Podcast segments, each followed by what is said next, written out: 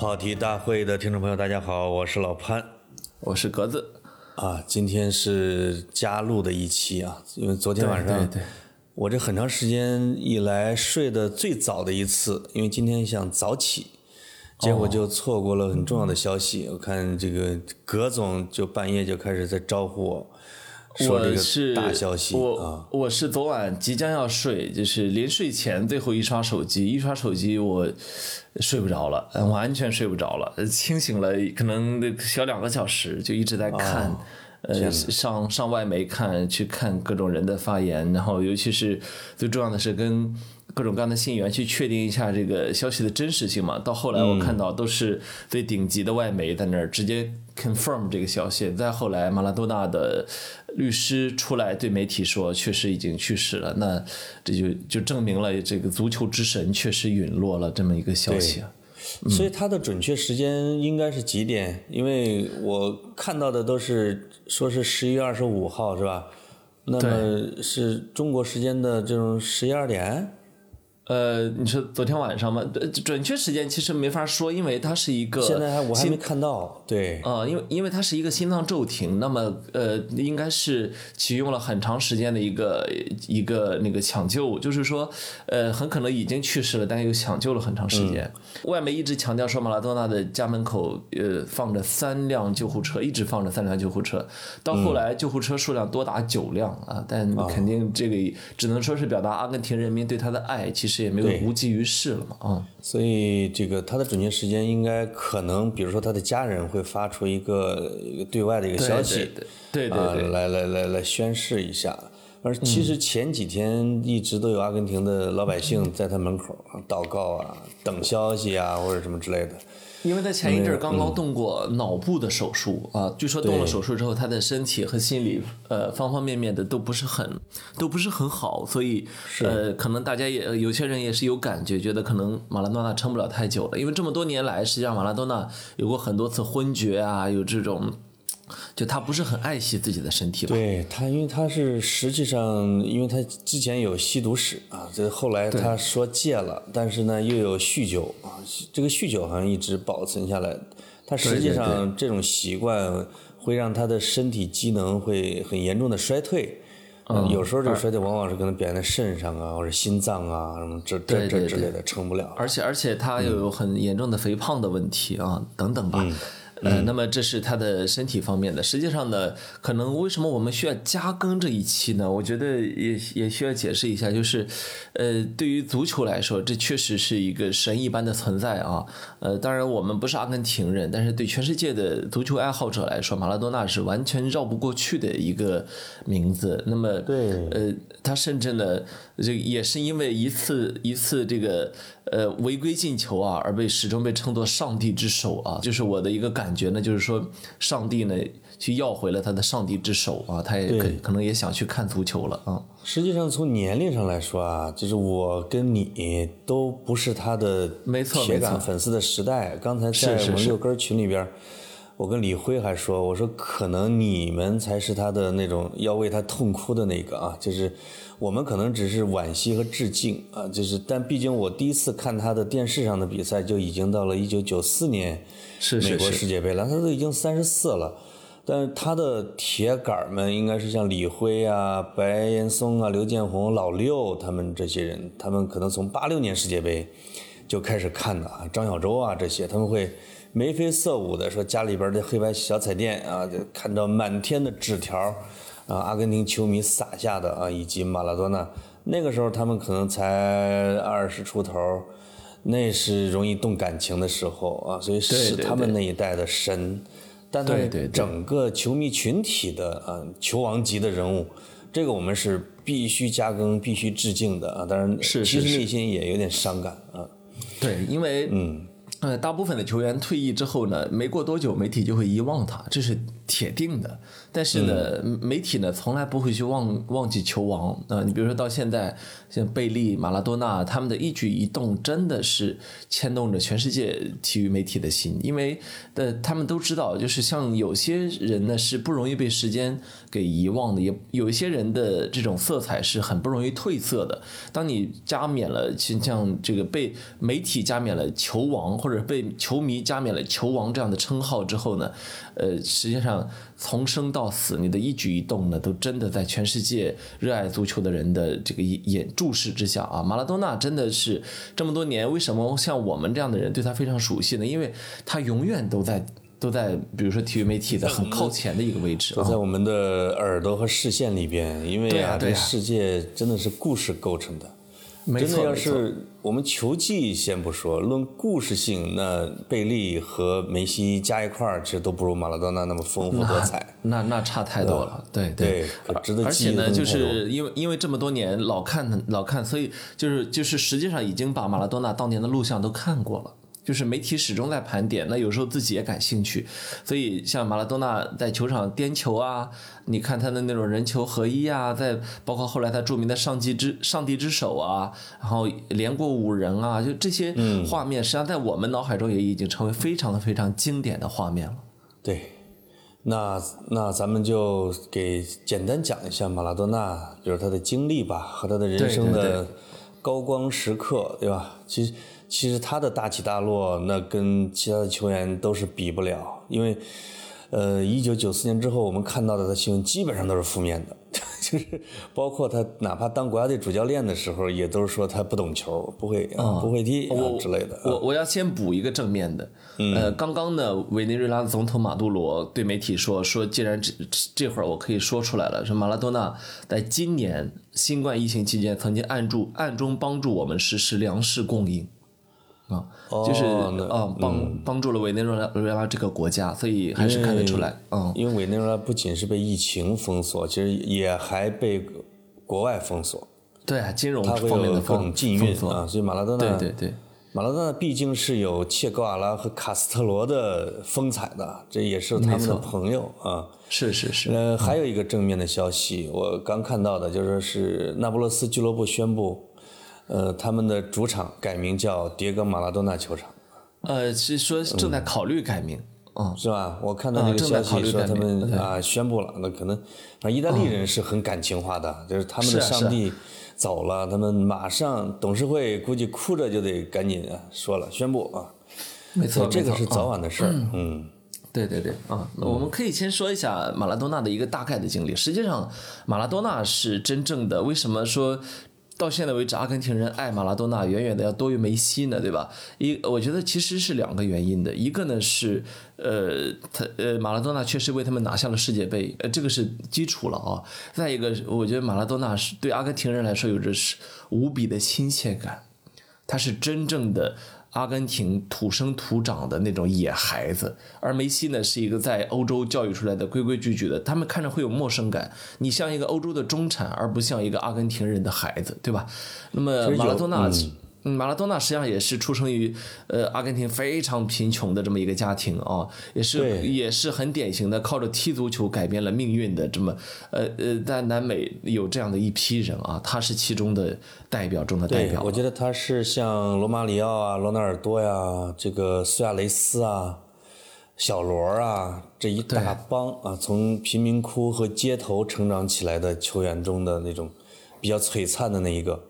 甚至我觉得梅西在他国家队的长达很多年的时间里，阿根廷人甚至超喜欢戴这个不是那叫什么，不是戴维斯啊，这这喜欢那个还到中国特特维斯到中国来踢过球的啊，对，特维斯。啊，特维斯特维斯都超过梅西啊，因为那个也是苦孩子出身，对，有着阿根廷的气质的那种啊，对。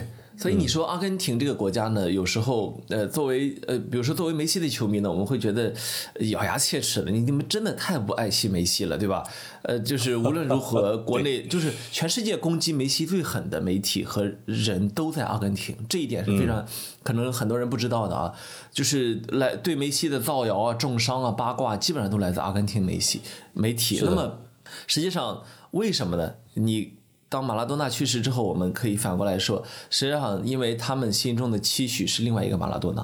啊，马拉多纳在阿根廷是有一个宗教的，就是有很多人是在家里面挂着马拉多纳的那个画像，把他像上帝一样，每天要在他面前祷告，在他面前放贡品啊，就是有一个完整的马拉多纳教的。我们我们等一会儿在聊他的最辉煌的时刻的时候，其实是就可以聊到为什么马拉多纳在阿根廷是神一般的存在，这个是超越足球之上的，它是一个国家的集体民族感情在那里边放着。对对对，嗯，马拉多纳是六零年出生的吧？哎，六零年六十岁，正好六零年到二零年，还真是一个六零后。当他二十出头，正好六咱们的二六零后这一代就看着他踢球长大。我的天呐，他呢？我觉得之前的小时候有很多这种传说嘛，就也不用多说，因为他从小就天赋异禀，就表演颠球的。就是那些大人，包括踢职业联赛的大人，在踢球间隙、中场休息，都是马拉多纳在给他们表演他的球技，来获得零花钱而且从小就是阿根廷的，这叫什么小宝贝，我 都都知道他将来他肯定是个天才啊，就等着他出来了。结果十五岁我记得就踢阿甲，你看这个已经很厉害了。是是是。呃，所以你看，其实，在南美踢野球出来的人，他他有一个共同特点，就是球风都很好看，就那种表演性是非常非常强的。因为我我我我说老实话，我觉得一方面是因为踢野球少了很多规矩，另一方面可能还真是你说的这个原因，就是说，呃，假如最终球技没有达到那种可以踢职业比赛的话，还起码可以表演嘛，是吧？这个混口混口饭吃啊，就这个东西是非常实际的啊，是。嗯，所以他大概我觉得好像十八岁就成了一阿甲的最佳射手，结果他在你们巴塞罗那，我觉得过得不好，这一点是让我挺为他惋惜的一点啊。要按说他应该在巴塞罗那成就他的不朽，其实就待了两年，其实就被贱卖了。我觉得。好像去的时候还挺贵的，一千万；走的时候就七八百万就给卖走了。嗯，呃，他去的时候，他去的时候差不多四五百万。呃，走的时候是走的时候应该是六百九十万。那为什么他走？其实也是跟马拉多纳的这个个性是非常非常相符的。就是你从这个地方能看出，真的他和梅西的最大的不同。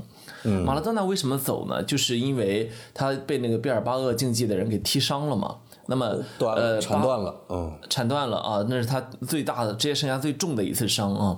那么到八四年国王杯的时候，他在西班牙国王卡洛斯面前，他把他把对手一脚踹翻了，就是，然后呢，四多达三十多个人的一场群殴。那么群殴完之后，对于巴塞罗那这个俱乐部来说，不卖马拉多纳也没有办法了，所以只能就卖掉了他。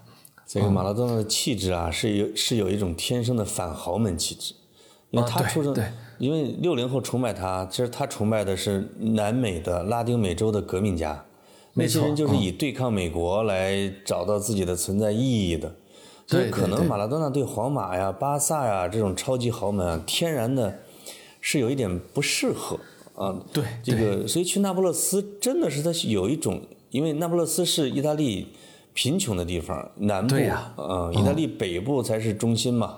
那南部就有一种丛林的感觉啊，对对对，遍地都是穷小子。而且，其实马拉多纳去意大利算是某种程度上的回归故乡，因为他母亲实际上是意大利血统啊。嗯。然后他的他的父亲应该是叫印欧血统啊，印欧血统。那么，呃，正是这么这么一个半个意大利人，回到意大利之后呢，才发现呢，他。拯救了整个城市啊！在马拉多纳到来之前，拿破里其实并不是一个一个豪门，也并不是一个多么牛的一个球队，对吧？史上从没夺过意甲冠军啊，这基本上就能说明啊。那时候其实意甲叫什么小世界杯嘛，对吧？对。呃，那个呃，普拉蒂尼在尤文图斯，然后 AC 米兰有三剑客，然后国际米兰有三驾马车，对吧？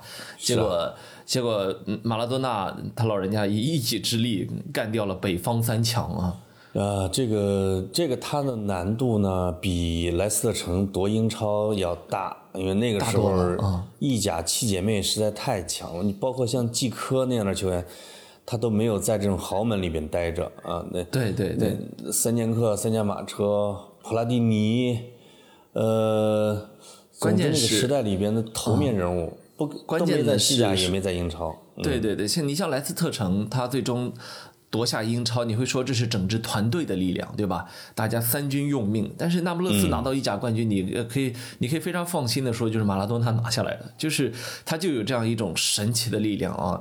呃，然后呢，包括一九八六年阿根廷国家队拿下世界杯，呃，最终国际足联的纪录片的名字叫《一个人的世界杯》。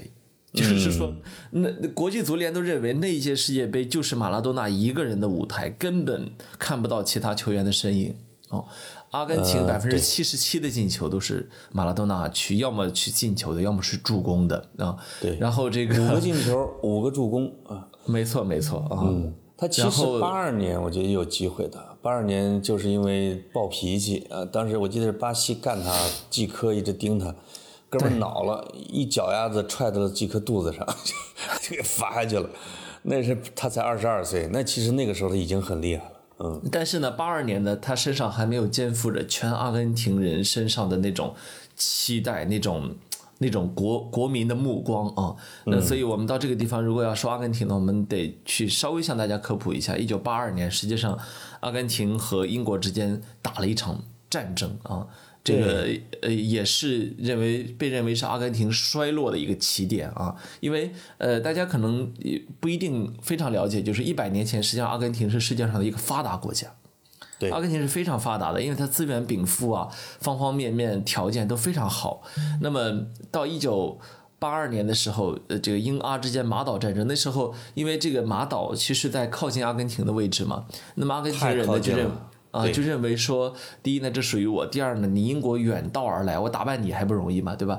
所以你会看到，其实近现代史上很多国家都有过这样的经历，就是说，面对面对帝国主义国家的时候，你会呃，因为地理上觉得啊，这地方离我很近，而产生一种傲慢感。实际上，我们自己也发生过这样的历史嘛，对吧？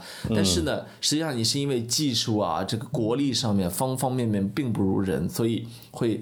产生意想之外的那种一败涂地。那么英阿马岛战争呢，就是这样的，就是直接直接打趴了阿根廷这个国家的精气神儿。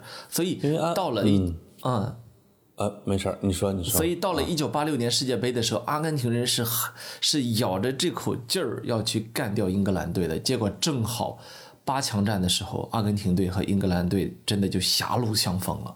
对。所以这个是超越足球之上的一场比赛，就因为阿根廷它的后裔啊，主要是意大利和德裔，但是他后来就成为一个南美国家，他一开始还是很厉害的。呃，而马岛呢，因为英国虽然是已经衰落了，但是你会发现，真正在爆发战争的时候，这些安格鲁萨克逊人还是抱团的，就是没有人帮阿根廷，都是都是站在英国的这边或者暗地里支持。那阿根廷独立来抗英军，那是打不过的啊！所以当然，基本上被撒切尔夫人给打得一败涂地。没错，没错。八二年世界杯好像还没还没马岛战争可能还没打。对到八六年的时候，这个民族情绪就来了，上来了，就上来了。而且那么正好能碰上，这也太厉害了。对对对，马拉多纳呢，又作为阿根廷人这种就是最典型的代表啊，就从底层这么出来的，就是说他身上其实扛。可以被认为扛着阿根廷所有的气质了啊！那么在这种情况下，他真的叫横空出世。我呃我我印我印象中那一届世界杯，马拉多纳应该是光过人就过了九十多次，他过六七场比赛就过了七场比赛就过过这么九十次人，就是可以说是非常夸张的一次个人表演啊！足球呢是这种和平时期的最像战争的游戏，就是你有时候你比如有一些比赛，比如说英德大战啊，其实英德大战都。他们的背景是第二次世界大战呢，这可是都过去多少年了？只要是英国、英格兰对德国，其实整个欧洲还是瞩目的。呃，所以有时候哪两个国家打仗呢，最好别分一个组。但是那一次就正好，你小组赛没分到一块儿，那你淘汰赛你也避免不了啊。啊，所以那一场实际上是世界瞩目。一个球员有时候他的历史地位，往往就是说，在重要的时刻的重要比赛里边，你有没有一个超神级的发挥，成就一场名局？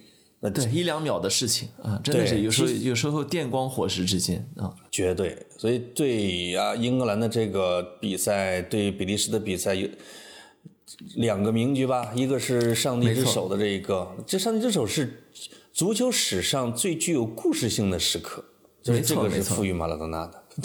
不是说他踢得多精彩，而是他用他的手骗过了裁判，几万名球迷用他的手，也就是说用一种非竞争的手段打败了英格兰，报了阿根廷的一场战争之仇。对，那这个故事性是被附加成神话的。那没错没错，啊，那个连过五人的是。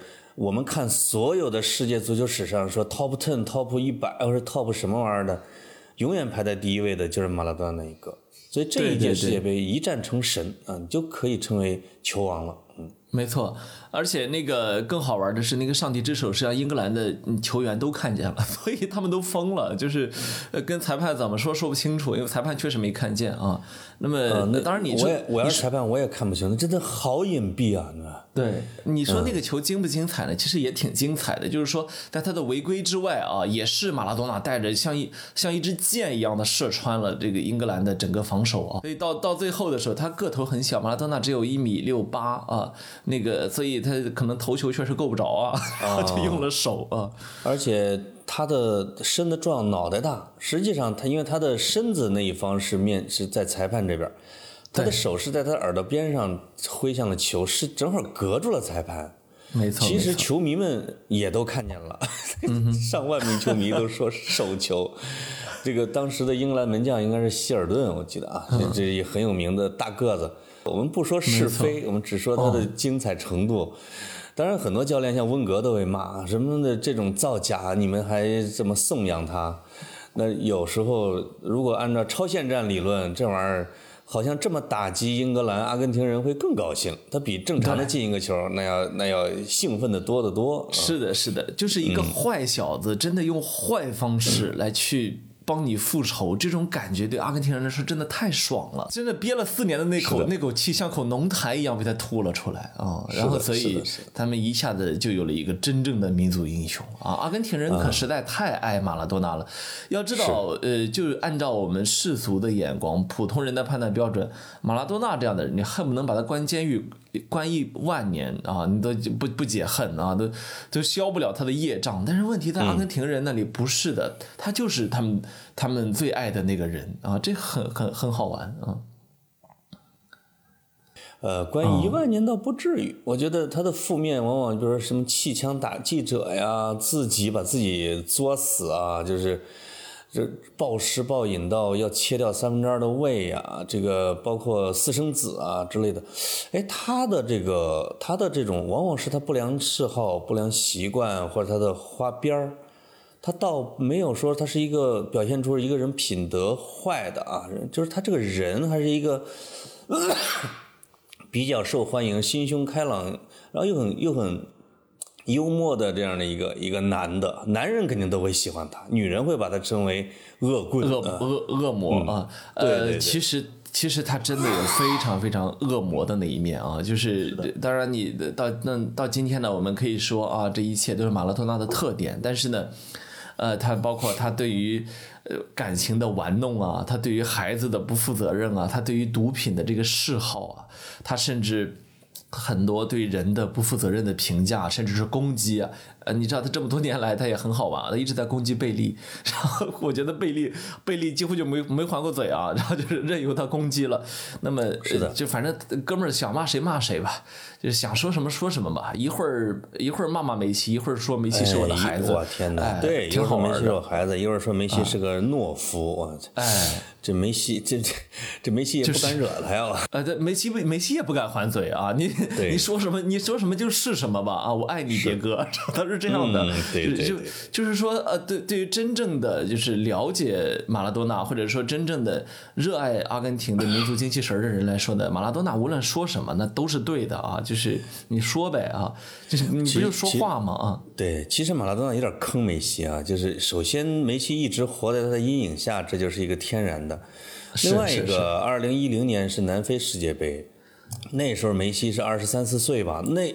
那正是马拉多纳建功立业的时候，摊上了马拉多纳当他的主教练，这主教练就负责帅，就在这个边线各种停球、接球，对于踢球的思路，这老马的执教水平，那简直就还不如业余教练。我觉得格子你上去可能比他也差不了多少。呃，我我肯定我我肯定一届，我肯定会比他强。你知道为什么？因为我我会不说话。马拉多纳，你还不如不指挥，就是光这帮球员自己组织一下，那届世界杯说不定也差不多啊。阿根廷人对他的溺爱就到了这种程度，就是他其实当阿根廷国家队主教练之前，他带的那些队降级的降级，他被炒鱿鱼的炒鱿鱼，就这他们就愿意把他们最重要的一支球队交给他，让他去征战。关键是关关键是世界杯输输了之后，我印象很深。那时候整个球队的大巴回到阿根廷，那满大街老百姓是追着骂球员呢，没有骂教练的，就是追着骂那帮球员。他们肯定说，你们就知道马拉多纳他肯定不会好好教你们，你们自己还不好好认真听，你们怎么能听呢？有可能啊。包括我记得是去年还是今年的一个消息，应该那就去年，因为今年有疫情。就马拉多纳还在当一个榜尾球队，就是很一般的球队阿甲的主教练。这个基本上就是以前马拉多纳根本就不愿意去的应该不是阿甲，应该是莫斯莫斯科的叫什么莫什么什么莫拉塔大学生体育队，什么类似这么大概。是莫是是墨西哥的吗？我印象中，我觉得也可能是上上一个，反正总之他断断续续的吧。就是他去他去他去客场带队去客场踢比赛的时候。客场的球队就给他在场边线边放一个大藤椅椅子，就是别人都在替补席上指挥，我得站着。就是马爷，呃，给您一个椅子，您坐这儿，您坐这儿。是是是，您坐您坐啊，这这这惹不得惹不得啊！就就是，当然我们说回马拉多纳的球员时代啊，马拉多纳的球员时代呢，实际上他是有。大量的波澜起伏的，我们前面说的他在巴塞罗那啊，这个因为因为打架斗殴，然后被被那个被去赶走了啊，来到那不勒斯，然后又变成了一个上帝。实际上那不勒斯。在那不勒斯，马拉多纳拿到了两座意甲冠军，两座意大利杯冠军，一座联盟杯冠军啊！就是整个那不勒斯整个队史上，几乎所有的荣荣誉都是马拉多纳一个人去为他们争取来的。因为之前平民球队确实拿不到什么冠军啊，所以直到现在，你如果去那不勒斯这座城市，你会看到，呃，他的。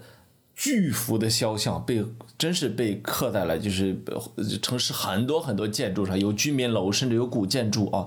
你在那不勒斯会见到有很多人，他的名字叫迭戈啊，这位就是比如说就是我就像我像我这岁数的啊，而且他确实也在那不勒斯播下了很多龙种。哎，就是就是，有的出来说了，有的没出来说的。我看过一个左拉的访谈，左拉。是在帕尔马成名，后来在切尔西退役，但他实际上崛起的是地方是在那不勒斯。佐拉在采访中就说，在那不勒斯的时候训练完，我的任务是负责给这个马拉多纳摆球，因为他要练任意球，所以这个后来才知道为什么佐拉就成了当时那个时代最优秀的任意球大师。他说是因为我天天给马拉多纳捡球。偷师呢哈。啊，天天偷视呢啊，就是就就是说，实际上，呃，那不勒斯，那不勒斯这个城市呢，就是爱马拉多纳爱到可能大家，我我觉得他们可能可以跟阿根廷人分庭抗礼的这么一个地步啊。对。呃，那个直到现在呢，那不勒斯的十号球衣没有人敢穿啊。前两天因西涅专门出来接受采访说，我说我我我不接我不接这个那不勒斯的十号，因为没有人能接。接不住，接不住这个嗜好啊！另外，这个因为那不勒斯本来啊，在意大利也有一点分离倾向。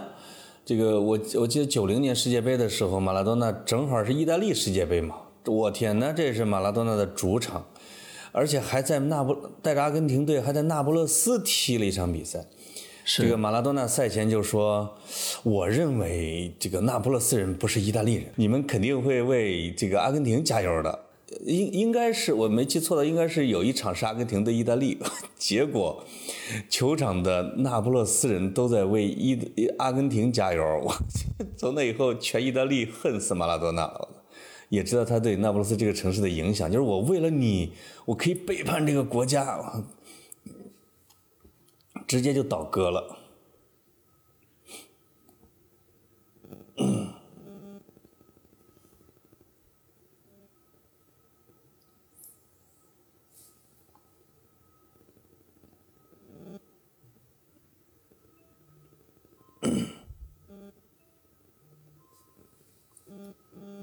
喂。哦我一个同事打进来电话我先给我先给他挂了啊。嗯就是我大概说到了哪儿了？就说到了这个那不勒斯球迷倒戈这一块是吧呃就说你我刚才能听到的最后的一个要不咱们打电话吧要不然你他再打进来电话怎么办？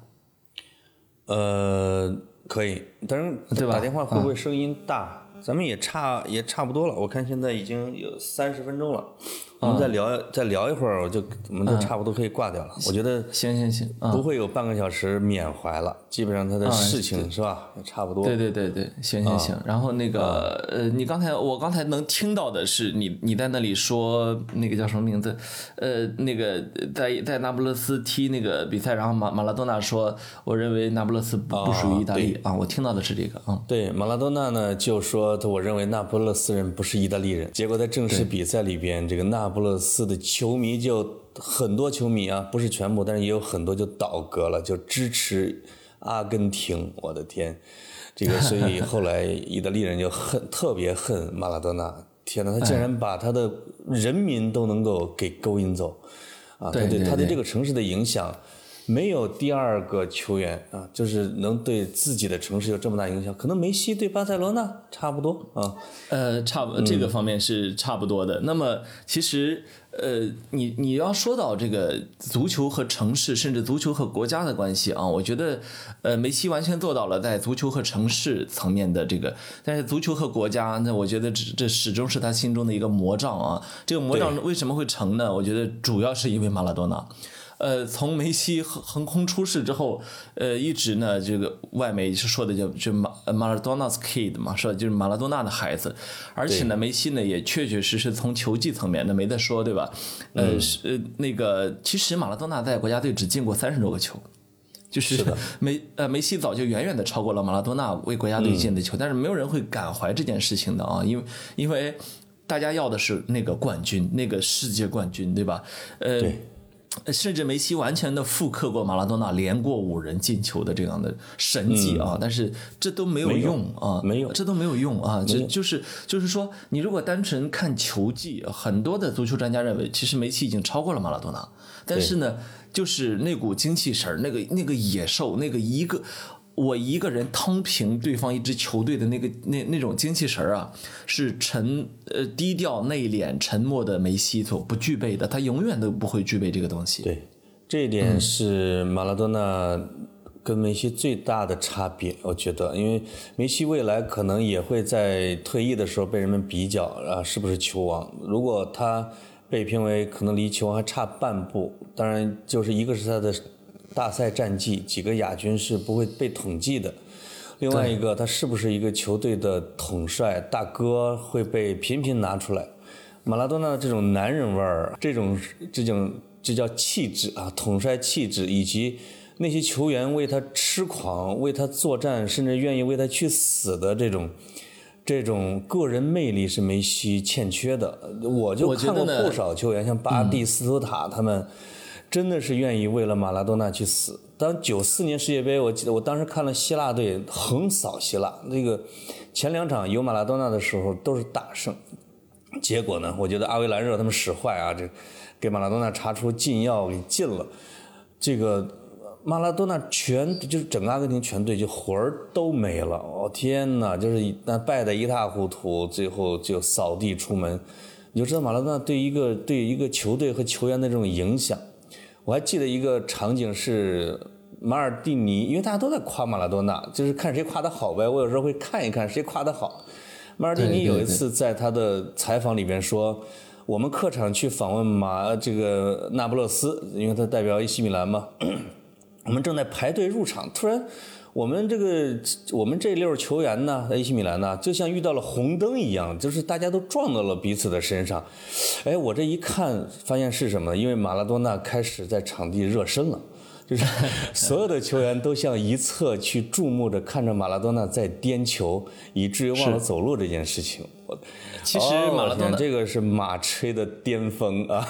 呃，不过他说的应该是事实，因为实际上这么多年来，马拉多纳很出名的一点就是，呃，因为他是踢野球出身嘛，他就是他踢球好看，所以有很多球迷说，光看马拉多纳赛前热身就觉得那张票值回来了，再看比赛那就不用说了，就是他的他的热身是真的好看，他呢也也也真的像一个影帝一样，就是他有很强的表演的欲望，对。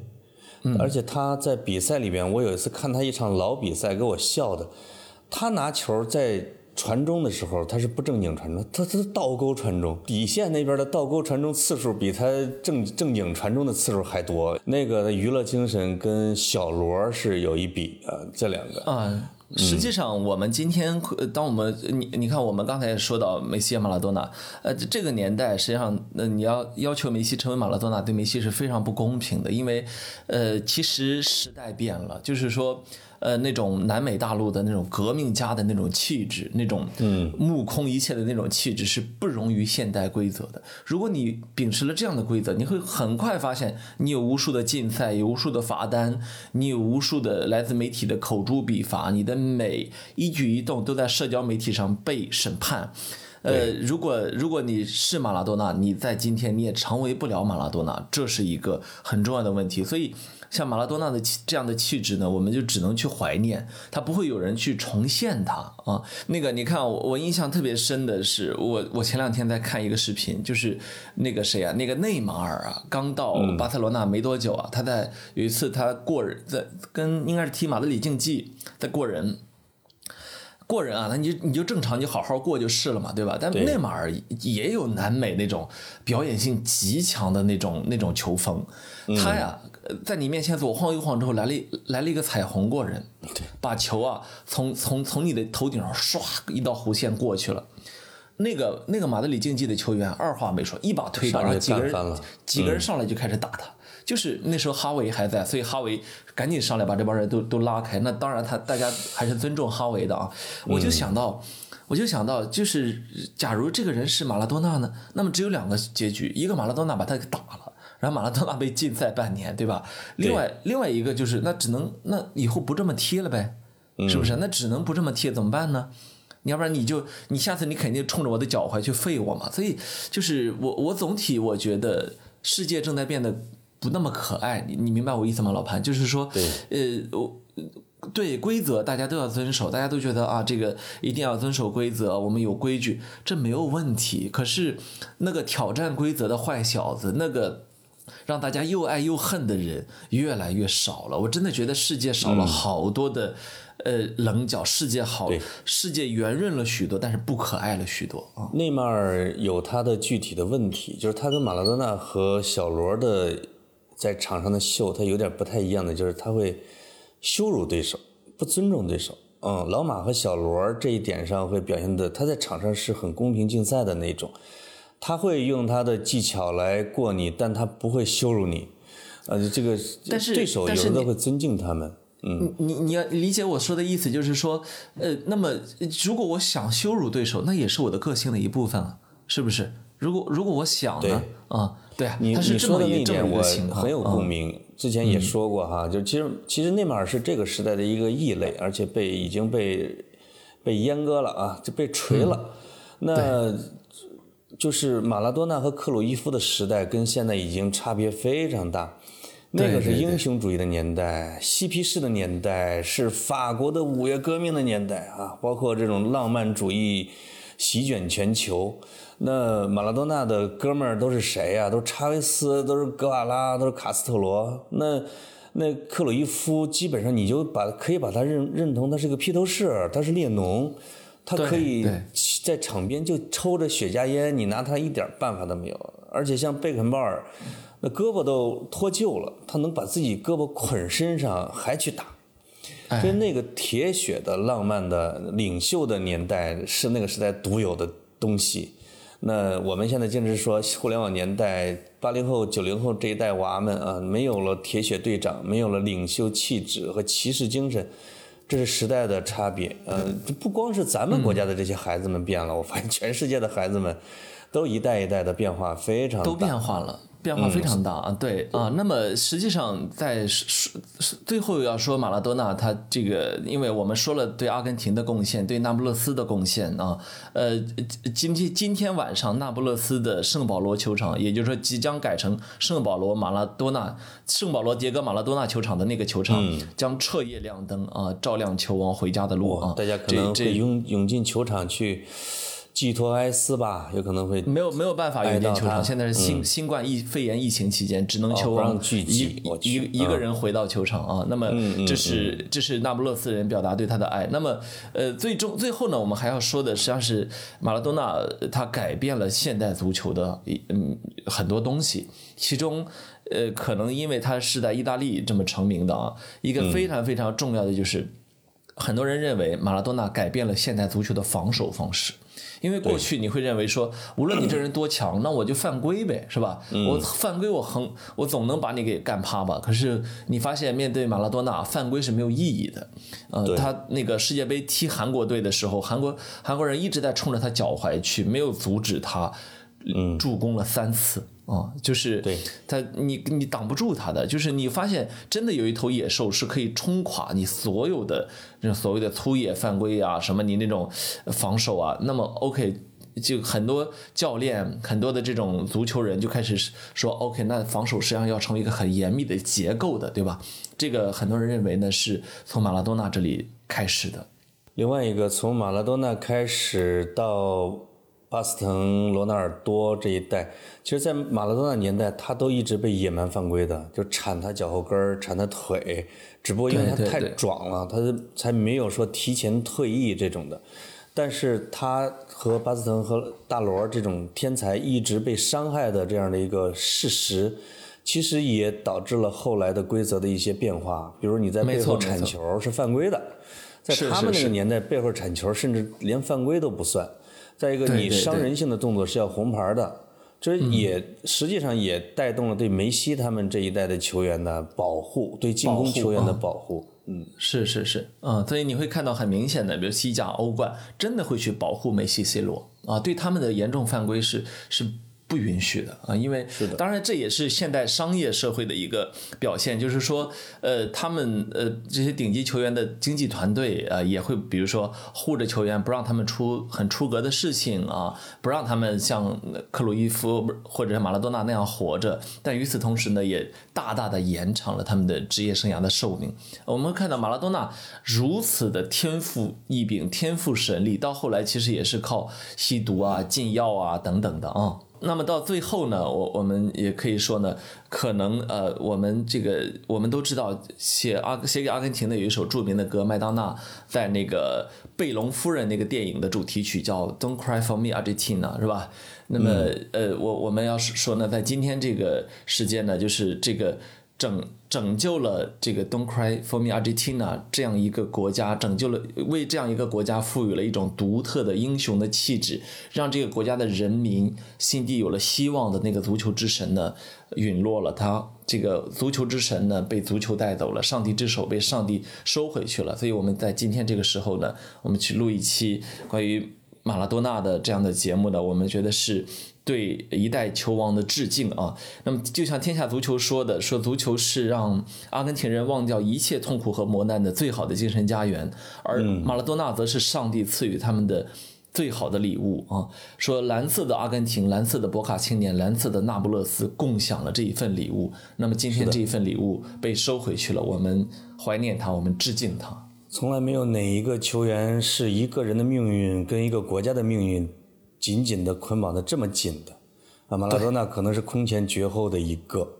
对，那么二十世纪最伟大的球星评评选的时候，最终，呃，外媒也不得不选出了两个啊，就是因为原来原来可能只能只选贝利，但最后发现贝利和马拉多纳双星你没有办法去比较，所以只不得不选出了这么两个人。那么今今天其中的一个人走了啊，那我们片尾曲《Don't Cry for Me Argentina》，大家拜拜。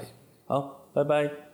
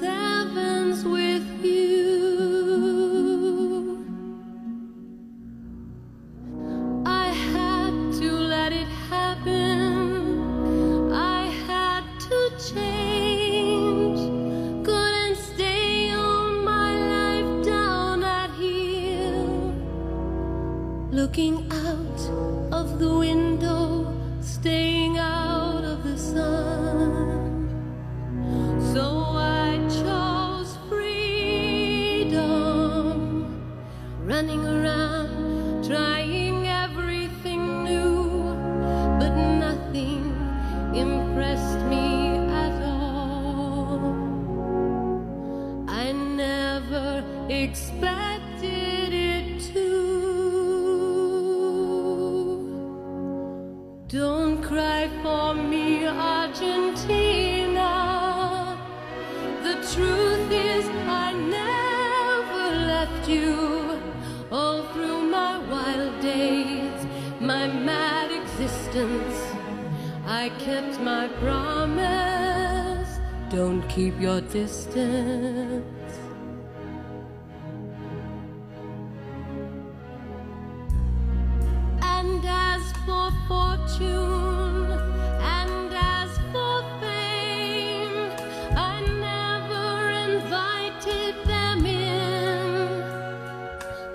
Seemed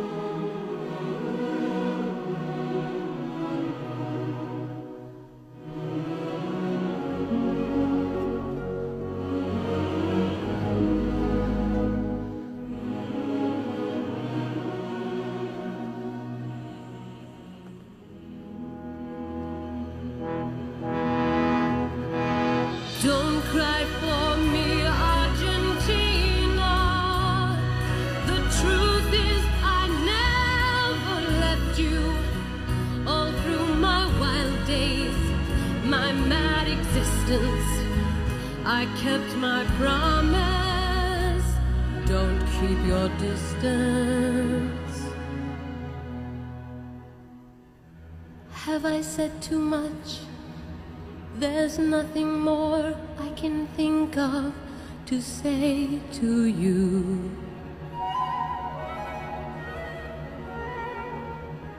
But all you have to do is look at me to know that every word is